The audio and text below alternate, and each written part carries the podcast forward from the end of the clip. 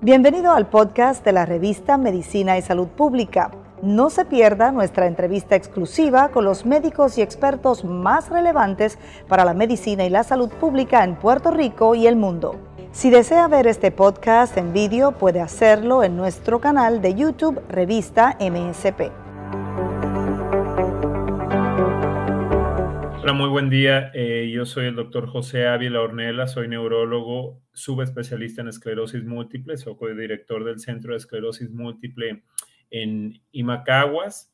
Eh, es un gusto estar aquí con ustedes para hablarles un poco Respecto a la esclerosis múltiple, ¿verdad? ¿Cómo identificar al paciente que puede considerarse con este diagnóstico? ¿Cómo identificar los síntomas clásicos? Así como eh, cómo tratar lo que llamamos nosotros una recaída o exacerbación. Identificar esos pacientes que realmente eh, amerita que se les haga todo el workup necesario para confirmar este diagnóstico y por ende posteriormente ya referir hacia nosotros, ¿verdad? Hacia un subespecialista en esta condición. Así que sin más preámbulo, vamos a iniciar con esta charla. Como les digo, no entraremos muy a profundidad en detalle respecto a la condición, ya que eso nos tocará a nosotros como neurólogos y como subespecialistas, pero vamos a conocer muy en general las características de, de esta condición tan devastadora en algunos casos. Ok. Bueno, estos son mis conflictos de interés. Estos son los objetivos. Vamos a describir cuáles poblaciones realmente están en riesgo de desarrollar esclerosis múltiple, cuáles son los síntomas más clásicos de la condición.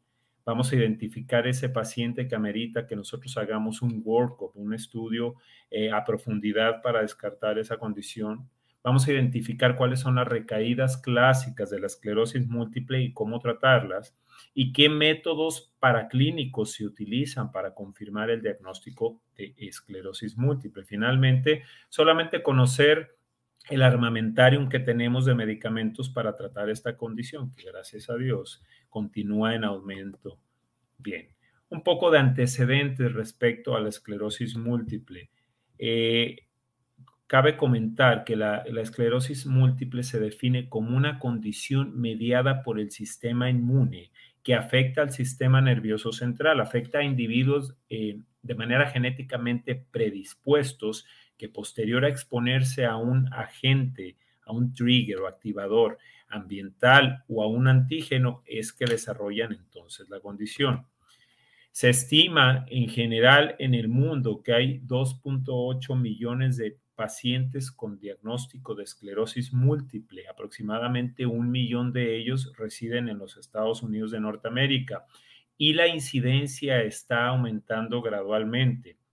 Típicamente, aproximadamente un 80% de estos pacientes diagnosticados con MS, eh, la edad de diagnóstico oscila entre los 20 a los 50 años de edad. Un 3 a 5% de los pacientes diagnosticados con MS se diagnostican más temprano, es decir, menos de 17 años, donde los catalogaríamos como una población pediátrica.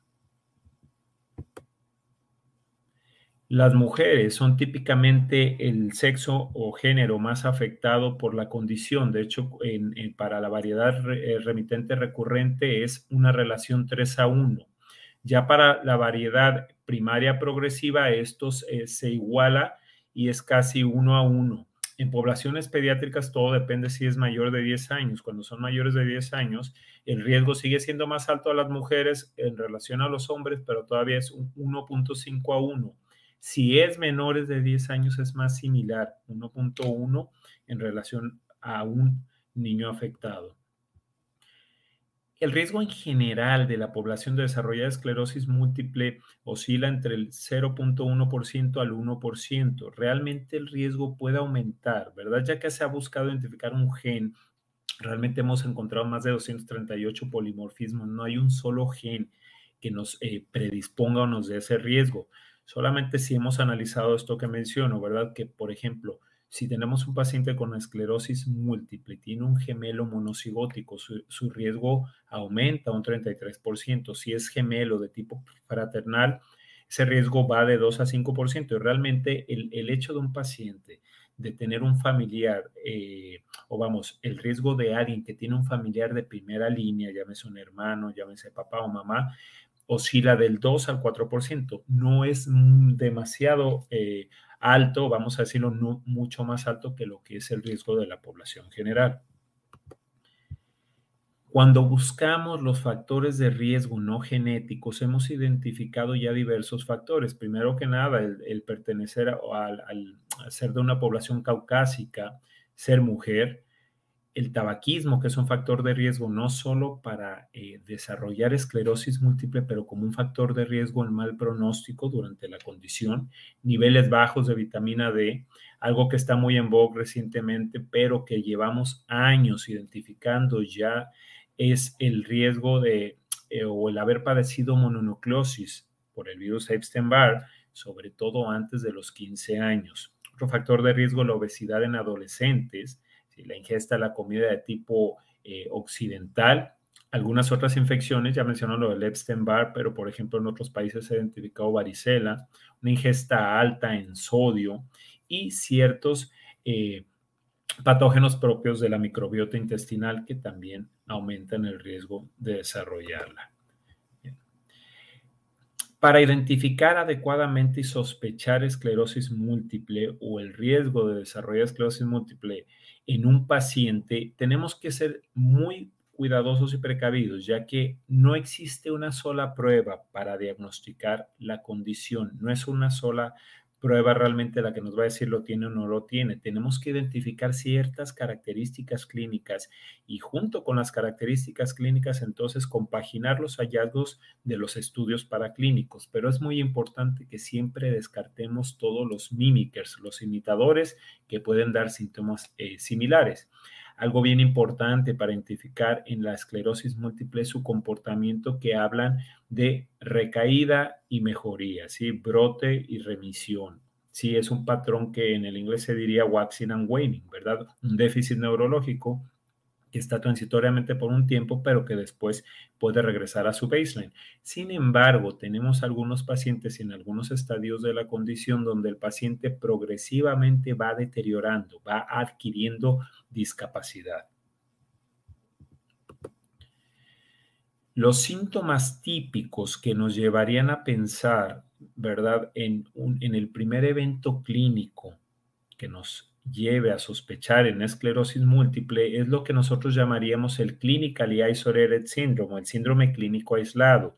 Y los síntomas clásicos que nos deben de hacer sospechar en esto típicamente envuelven áreas del sistema nervioso central bien específicas, pero deben de hacernos sospechar que hay una inflamación, un tipo de proceso desmielinizante para que realmente lo sospechemos, no solamente un dolor de cabeza, no solamente un dolor de oído, un tinnitus, no, realmente hay síntomas bien clásicos y casi siempre la afección en regiones como sería el nervio óptico, tallo cerebral, cerebelo, cordón espinal y hemisferios cerebrales nos dará una gama de síntomas que nos harán o levantarán esa sospecha. ¿Cuáles son esos síntomas típicos, verdad? Cuando nosotros vemos qué síntomas puede tener el paciente de esclerosis múltiple, hay una gran variedad y yo siempre lo comento con mis pacientes, ¿verdad? Eh, el ver esta variedad o esta gama de síntomas, como lo ven aquí en esta diapositiva, es tan amplia y realmente hace un, eh, y perdonando el inglés, ¿verdad? De un overlapping junto con otras condiciones, sobre todo de tipo autoinmune o reumatológicas. Vemos desde ahí fatiga, problemas cognitivos, dolores musculares, dolor de tipo neuropático, incontinencia. Es toda una gama de síntomas que puede presentar en algún momento nuestro paciente, pero no necesariamente el tener cualquiera de estos síntomas es para que nosotros digamos, este paciente tiene esclerosis múltiple, hay que enviarlo a evaluar. No, hay eventos clásicos que nos deben de hacer pensarlo. ¿Cuáles son estos eventos o estas presentaciones más típicas? Bueno, los eh, déficits de tipo sensorial son la forma de presentación más clásica o el primer evento clínico que presentan nuestros pacientes. Esto va desde la sensación de parestesia, es una sensación anormal, un adormecimiento en alguna de las extremidades, ¿sí? una banda de adormecimiento en el torso, en el abdomen, que típicamente se conoce como el MS hug, el abrazo del MS, que es una sensación de apretón, una alteración en la sensibilidad, en la percepción, ¿verdad? De la temperatura, de la vibración en las extremidades inferiores, sobre todo cuando se afectan los cordones posteriores, ¿verdad? a nivel del cordón espinal, nos darían este tipo de síntomas, este tipo de presentación que se cataloga como un clinically isolated syndrome. Otro sería debilidad. A veces decimos que se puede confundir con stroke, pero lo importante y más clave para diferenciarlo es que es una presentación no aguda como en stroke, es subaguda. A veces en cuestión de días empiezan con debilidad de un brazo, después la pierna, ¿verdad? O esta debilidad sutil que poco a poco va empeorando en ocasiones. Ya en el examen clínico nosotros vamos a encontrar típicamente datos de afección al tracto córtico espinal, como sería debilidad de un lado, hemiparesis, aumento de los reflejos, incluso el signo de Babinski, que lo podemos encontrar, o respuesta plantar extensora. Cuando hay una afección a nivel más inferior, lo que es el brainstem o el y el cerebelo, las manifestaciones clínicas van desde diplopia, disartria, vértigo, temblores, problemas de balance, problemas de coordinación, ¿verdad? El paciente reporta algo similar a una intoxicación por alcohol, ¿verdad? En muchas ocasiones, bien similar, cuestión de días, pérdida eh, del balance, lateralización hacia uno de los dos lados. Y nosotros en el examen clínico podemos encontrar desde nistagmus, dismetría, disdiadococinesia, que es una afección en, los movimientos alternados rápidos. Neuritis óptica es una de las presentaciones más clásicas también, ¿verdad? Esto nos habla de una inflamación a nivel del nervio óptico. La mayoría de los pacientes se presenta eh, de tipo retrovulvar. Es la presentación inicial en aproximadamente un 15 o un 20% de los pacientes, pero hasta 50% de los pacientes va a tener una neuritis óptica en algún momento de la condición. El síntoma es una pérdida de la visión típicamente unilateral, pero puede ser bilateral, de manera subaguda, que progresa en cuestión de días, ¿sí? Es bien común que el paciente se queje de dolor a la movilización del ojo, este puede dar toda la gama de síntomas, desde pérdida de la agudeza visual, afección en la percepción de los colores, sobre todo el rojo y el verde, afección de la percepción de los contrastes, ¿verdad? Defectos campimétricos de cualquier variedad y suele acompañarse un fenómeno que se llama como UTOF. UTOF es un aumento de, las, de los síntomas o como que regresan esos síntomas exacerbado por un aumento en la temperatura corporal, más de un grado centígrado por el baseline del paciente. Ya lo mencionábamos que en la mayoría de los pacientes es retrovulvar, por lo tanto, si nosotros vemos con el oftalmoscopio, no vamos a ver ningún tipo de anormalidad. Esto es más o menos como puede ver en su lado izquierdo, sería la visión clásica de un paciente con neuritis óptica comparada con el lado derecho, que es la normal. La oftalmoplegia internuclear es un hallazgo bien interesante, es una de las anormalidades o trastornos de, de movimientos oculares más frecuente. De hecho, si usted ve un paciente joven con oftalmoplegia internuclear, lo primero que debe pensar es esclerosis múltiple. Eh, y es una alteración en la, en la mirada conjugada donde el lado afectado, en el lado donde está afectado, se va a expresar en el mismo ojo con limitación a la aducción, a que el ojo le entre, y el ojo contrario va a ser un nistagmus compensatorio. Esto anatómicamente nos localiza en una estructura que se conoce el fascículo longitudinal medial, el MLF. Y la presentación clínica es como la vemos aquí. Nosotros vemos que aquí el paciente está viendo hacia su derecha. Aquí en el E vemos que el paciente está viendo hacia la izquierda y vemos en la flecha como señala en el ojo derecho que tiene una limitación hacia la aducción, a entrar hacia adentro, mientras que el ojo contrario no se ve el movimiento, pero se supone está haciendo un nistagmus compensatorio. Y esto es una oftalmoplegia internuclear. Bien. Otros síntomas asociados, pero vuelvo y menciono, son síntomas que puede presentar el paciente en, cualquier momento de la enfermedad, pero no necesariamente nos hacen pensar que el paciente está teniendo una recaída o exacerbación. Puede ser fatiga, espasticidad, urgencia urinaria, incontinencia urinaria o fecal, estreñimiento, puede haber depresión, ansiedad, problemas de sueño y problemas de cualquier índole cognitivo. No solamente estos, es una gran variedad que en cualquier momento de la condición puede aquejar nuestro paciente. Bien importante identificar lo que es una recaída. Ya mencioné los síntomas clásicos de lo que sería un síndrome clínico aislado, que eventualmente cualquiera de la presentación de esos se considerará una recaída. Los criterios para decir que es una recaída es que el paciente está desarrollando un síntoma neurológico nuevo que nos sugiere inflamación o un evento inflamatorio dentro del sistema nervioso central, pero que sea nuevo o uno previo que ya tenía el paciente, que la duración sea mínimo 24 horas y esté presente en la ausencia de fiebre o infección. ¿sí? Si tiene cualquiera de estos, fiebre, infección, nos puede dar lo que llamamos una pseudo recaída, pseudo relapse. Progresión de la condición es simplemente que el paciente progresivamente empieza a deteriorar.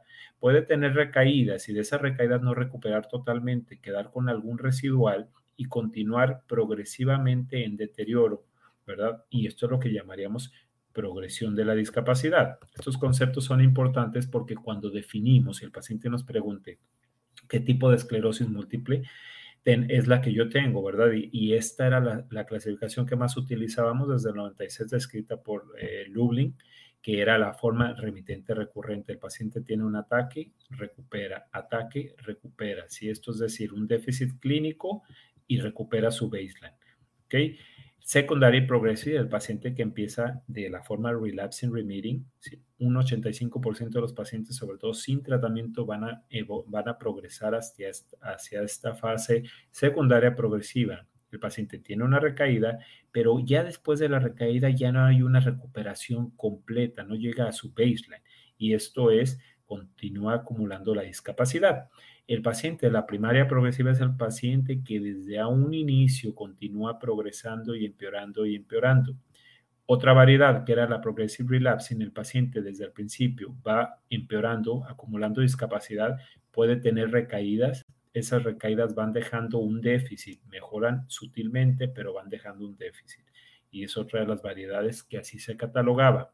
Esto ha cambiado. Para 2014 se sugirió de nuevo por Lublin una nueva subclasificación donde lo más importante que cambiaba era hablar de actividad, actividad o no actividad, que la actividad, si desde el primer evento clínico o si estaba catalogado como relapsing remitting, la actividad se medía como el que paciente estuviera teniendo todavía recaídas o que por MRI estuviera teniendo nuevas lesiones o lesiones activas. Entonces se clasificaba si era clinically isolated syndrome, relapsing remitting, o incluso si era progresiva, ¿verdad? Primary progressive o secondary progressive, pero definiendo si el paciente continúa o no con actividad medida clínicamente o medida por MRI.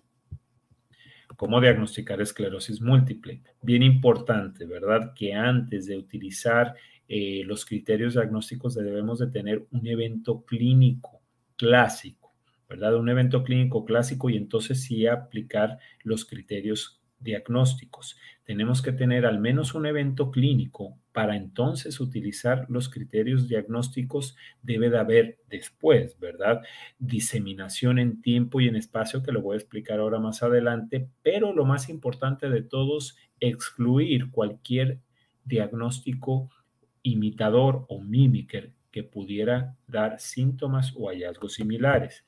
Esta tablita que suena un poco compleja cuando la vemos ahí, ¿verdad? Es la que nos determina eh, cómo, cómo diagnosticar dependiendo cuántos ataques clínicos ha tenido nuestro paciente. Por ejemplo, si nos vamos a la tercera, donde tiene un ataque clínico, ¿verdad? Y nosotros vemos la evidencia objetiva, que vemos más de dos lesiones en el MRI y clínicamente encontramos los datos que nos explicarían esas lesiones que vemos en el MRI, entonces solamente necesitaríamos un criterio de diseminación en tiempo, ¿sí? Como sería un nuevo ataque clínico, que en el MRI que se le hiciera al paciente tuviera junto con las lesiones no activas mínimo una lesión activa o que en el MRI de seguimiento en cualquier momento se le hiciera eh, incluso un mes y nosotros encontráramos que desarrolla nuevas lesiones, mínimo una lesión O ya tenemos la opción, utilizando de nuevo la punción lumbar, que en el líquido espinal encontremos la presencia de bandas oligoclonales. Esto por citar un ejemplo, ¿verdad? Pero diseminación en espacio, ¿qué es lo que quiere decir? Realmente es el que nosotros demostremos por el MRI la presencia de más de una lesión en T2 o en FLAIR, ¿sí? que son una de las modalidades este, dentro del MRI, eh, una de las secuencias, perdónenme. Entonces, que lo encontremos en al menos dos de cuatro áreas de las clásicas para esclerosis múltiple en el sistema nervioso central, que esto incluye la región periventricular, yuxtacortical y ya también incluye cortical, infratentorial y cordón espinal. Entonces, por ejemplo, aquí podemos ver en el MRI lesiones clásicas periventriculares, podemos ver unas lesiones infratentoriales eh, en esto aquí en Pons, aunque esta es demasiado extensa, clásicamente, y podemos ver en el cordón espinal, en el cordón espinal, perdonen, una lesión clásica ovoide muy posterior que nos sugiere una lesión o evento desmielinizante. Bien. Entonces, en diseminación en tiempo, ¿cómo identificamos la diseminación en tiempo? Esta puede ser demostrada, ya lo mencionaba, por el desarrollo, la presencia en el primer MRI de unas lesiones activas, otras lesiones no activas y también en un MRI de seguimiento con que haya una presencia de una nueva lesión. Basta con eso para hablar de diseminación en tiempo. Actualmente ya la punción lumbar, el que tengamos presente bandas oligoclonales también cuenta como diseminación en tiempo. Entonces, vamos a pasar esto que ya lo habíamos mencionado y aquí podemos ver, por ejemplo, un paciente que tiene diseminación en tiempo, la presencia de una, varias lesiones, pero tiene una lesión activa por aquí. Esto nos está hablando ya de diseminación en tiempo. ¿Cuáles son los estudios paraclínicos? Los estudios paraclínicos que nos pueden ayudar para confirmar el diagnóstico de esclerosis múltiple tenemos desde el MRI, la resonancia magnética, que ya lo mencionábamos, es de gran utilidad para los criterios diagnósticos. La punción lumbar, que previamente la habíamos dejado un poco en desuso o no es obligada, de hecho, no es obligada que se le haga a todos los pacientes, es solamente un auxiliar para los casos en que tenemos sospecha diagnóstica y que podemos pensar que puede ir hacia una u otra condición realmente se utiliza. Cuando necesitamos como complemento para esa diseminación en tiempo, se utiliza. Los potenciales evocados visuales, de tallo cerebral, somatosensoriales, ya han caído un poco en desuso. Y de estos, los que más se utilizan son los visuales.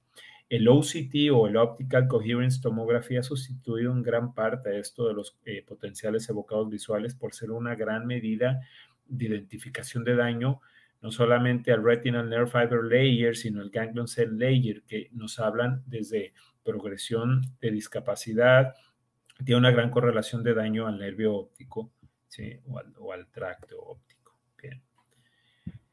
El MRI, eh, ya lo mencionamos, es muy sensible para identificar la inflamación o los eventos desmielinizantes en el sistema nervioso central. Sin embargo, tenemos que estar muy claros que hay múltiples condiciones que pueden dar lesiones similares, muy parecidas. Por lo tanto, tenemos que estar bien seguros de lo que estamos viendo y correlacionarlo clínicamente, porque típicamente le va a llegar usted a la oficina el paciente con un MRI que hablan de lesiones non-specific white matter disease. Y hay una gama de condiciones de hipertensión, diabetes, migrañas, etcétera, por mencionar las más clásicas que pueden dar lesiones o manchitas blancas en el cerebro. Pero hay que juntarlo con la clínica para realmente sospechar esto. Sin embargo, si usted tiene la sospecha clínica, refiéralo hacia nosotros y finalmente nosotros diremos si es o no es algo como esclerosis múltiple. La característica clásica de las lesiones de MRI, de, en MRI, perdonen, eh, en cuanto a la localización típicamente periventricular, como unas radiaciones hacia afuera de los, ventrículos, puede haber en cuerpo calloso. Cuando son las subcorticales, típicamente hay un envolvimiento de las fibras U. Eh, cuando son de presentación infratentorial, pueden estar en cerebelo, en, en pedúnculo cerebeloso también, la morfología tienen un aspecto boide o un aspecto en flama, las vamos a ver ahorita más adelante, y, muy comúnmente son alrededor de los 0.5 centímetros. La orientación siempre va a ser perpendicular a los ventrículos, muy diferente a lo que veríamos, por ejemplo, en los casos de, hipertensión o la que son eh, llamadas small vessel disease.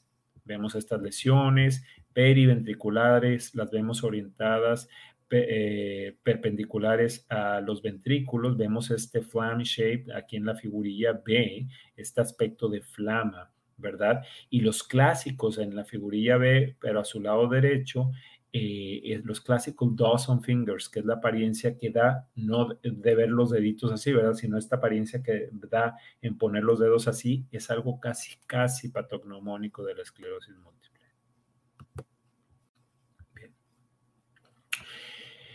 Cordón espinal se afecta en gran parte de los pacientes, ¿verdad? De hecho, eh, se afecta más comúnmente a nivel cervical que torácico. Hasta 75% de los, por, ciento de los pacientes van a tener eh, lesiones en cordón espinal. La secuencia más sensible para identificar las lesiones de cordón espinal es el, el STEER, Short Tau Inversion Recovery, que mejora mucho nuestra visión más que T2, ya que elimina mucho del artefacto que da el líquido.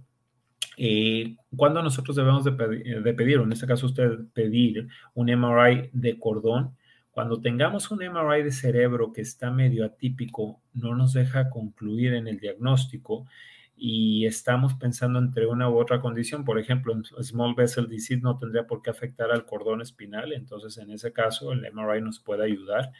Y de igual manera, si tenemos la sospecha clínica, el, el, el síntoma clásico de una mielitis que los mencionamos hace rato, ¿verdad? esta banda de adormecimiento, entumecimiento del punta, de la punta de los dedos que va subiendo, eh, con un déficit solamente en una mano o un déficit cruzado, Vale la pena pedir un MRI cervical o torácico dependiendo hacia dónde nos localice que pudiese haber una lesión. Estas son las características simplemente bien a grosso modo para que ustedes identifiquen. Existen unos protocolos ya definidos, sobre todo por el Consortium of MS Centers, de un protocolo recomendado para hacer el MRI. Idealmente, y para nosotros sería lo ideal, un MRI de una alta potencia, ¿verdad? Mínimo 1.5 teslas, idealmente de 3 teslas, aunque a veces es difícil conseguir en, el resto de, Puerto Rico. Es bien importante la administración de gadolinium. Claro, si hay pacientes que son alérgicos, pues se evitará de, de, esta manera, pero más o menos para que se den idea de las características específicas que pedimos nosotros para que se realicen los MRI en alguien con sospecha de esclerosis múltiple. La punción lumbar ya lo mencionábamos, que es, es bien importante eh, identificar ciertas características. No solamente vemos la cantidad de células, las proteínas, las células a veces podemos ver eh, eh, pleocitosis, un aumento hasta 50 células está permitido, pero lo típico es que veamos 3, 5, 10 células pero podemos verla anormal, es decir, que sea positiva en 85% de los pacientes. Importante saberlo que todavía queda un 15% que pueden ser negativos a la punción lumbar. Los hallazgos que consideramos positivos son un aumento en el IgG index, ¿sí? también el IgG synthesis rate, la presencia de dos o más bandas oligoclonales, pero ojo con esto, que no estén presentes en la muestra de suero. Siempre toman una muestra de CSF, una muestra de suero, hacen la comparativa. Y lo importante es que solo estén presentes en CSF y no en suero. Cuando vemos la misma cantidad en CSF y en suero, esto se llama eh, mirror pattern o patrón en espejo y nos puede hacer pensar en otro montón de, condiciones como gamopatías monoclonales, etcétera. Saber también que las bandas oligoclonales no son una, eh, únicamente patognomónicas de MS, pueden encontrarse en otro montón de condiciones como neurosífilis, eh, la panencefalitis subesclerosante subaguda, las encefalitis virales, enfermedad de Lyme, eh, angeitis del sistema nervioso central, o sea, hay que analizar todo en contexto, es lo que menciono, no solamente porque tenemos un CSF positivo, tenemos MS, no solamente porque hay un, dato clínico, un MRI positivo, hay que juntar todo. Siempre identifique, siempre le menciono yo a mis pacientes, ¿verdad? Que la condición tiene tres componentes de tratamiento bien importantes. Tratamiento agudo, tratamiento sintomático, ¿sí? Que va a ser cada uno de los síntomas eh, que tenga nuestro paciente y el tratamiento a largo plazo. El tratamiento agudo es cómo manejar una recaída. Una vez que la identificamos, todavía sigue, el sigue siendo el estándar of care, la metilprednisolona, el solumedrol. Se da aproximadamente un gramo por día por un total de 3 a 5 días, puede variar. Se puede dar o no el taper down con esteroides orales y una dosis decreciente. Ya no se recomienda, no es obligado. En algunos casos de neuritis óptica se hace más frecuentemente, pero no es obligado. Lo que busca este medicamento, utilizar su potencia antiinflamatoria, reducir el edema, estabilizar la barrera hematoencefálica y frenar la progresión de ese ataque para permitir que nuestro sistema nervioso central empiece a remilinizar y a recuperar. El ACTH o Actar-en-Gel es una de las primeras terapias que se probó con eficacia en esclerosis múltiple. Lo que hace es estimular la corteza suprarrenal y produce, para que eh, produzca cortisol, corticosterona y aldosterona. Y saber que a diferencia del, del es muy caro, ¿verdad? Desgraciadamente, pero es un muy buen medicamento de rescate para pacientes que desarrollaron ciertos efectos adversos al, al solumedrol, ¿verdad? Se da en una dosis de 80 a 120 unidades internacionales diarios por dos a, tres, dos a tres semanas. Realmente la dosis que utilizamos nosotros típicamente son 80 unidades internacionales por un total de cinco días subcutáneo y con eso responden los pacientes. Otras medidas para el manejo, ¿verdad? Eh, de las recaídas, por ejemplo, en algunos se le puede dar esteroides orales como el Medrol 2-Pack, prednisona, pero necesitamos a veces dosis muy altas para alcanzar un nivel terapéutico y, por ejemplo, en el caso de neuritis óptica, nunca se debe de dar esteroide oral, ya que puede incrementar el riesgo de recurrencia y no recuperar completamente nuestro paciente.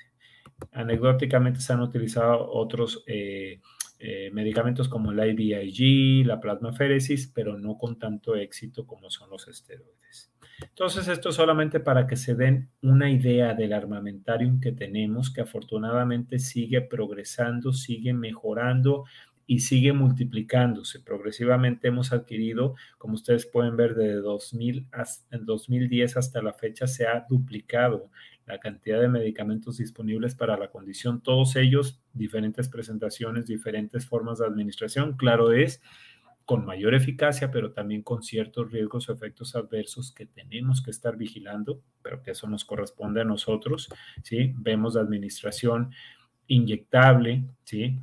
subcutáneos, intramusculares, tenemos terapias orales, tenemos también los anticuerpos monoclonales que se dan en infusión o a veces como inyección subcutánea, ¿sí?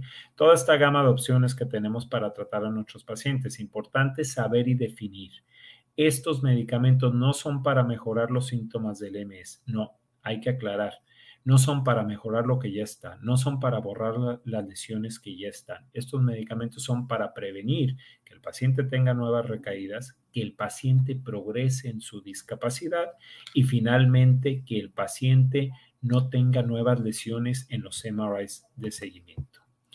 Así de que sin más que agregar, esta es la información que tenemos. Ya saben que para cualquier duda o pregunta estamos disponibles en nuestro centro de esclerosis múltiple en Caguas, en Puerto Rico, centro donde estamos dos subespecialistas en esclerosis múltiple, entrenados y con fellowship, y estamos a las órdenes eh, de ustedes para eh, cualquier paciente que quieran referir o cualquier duda.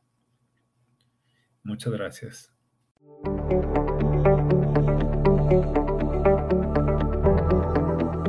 Bienvenido al podcast de la revista Medicina y Salud Pública. No se pierda nuestra entrevista exclusiva con los médicos y expertos más relevantes para la medicina y la salud pública en Puerto Rico y el mundo.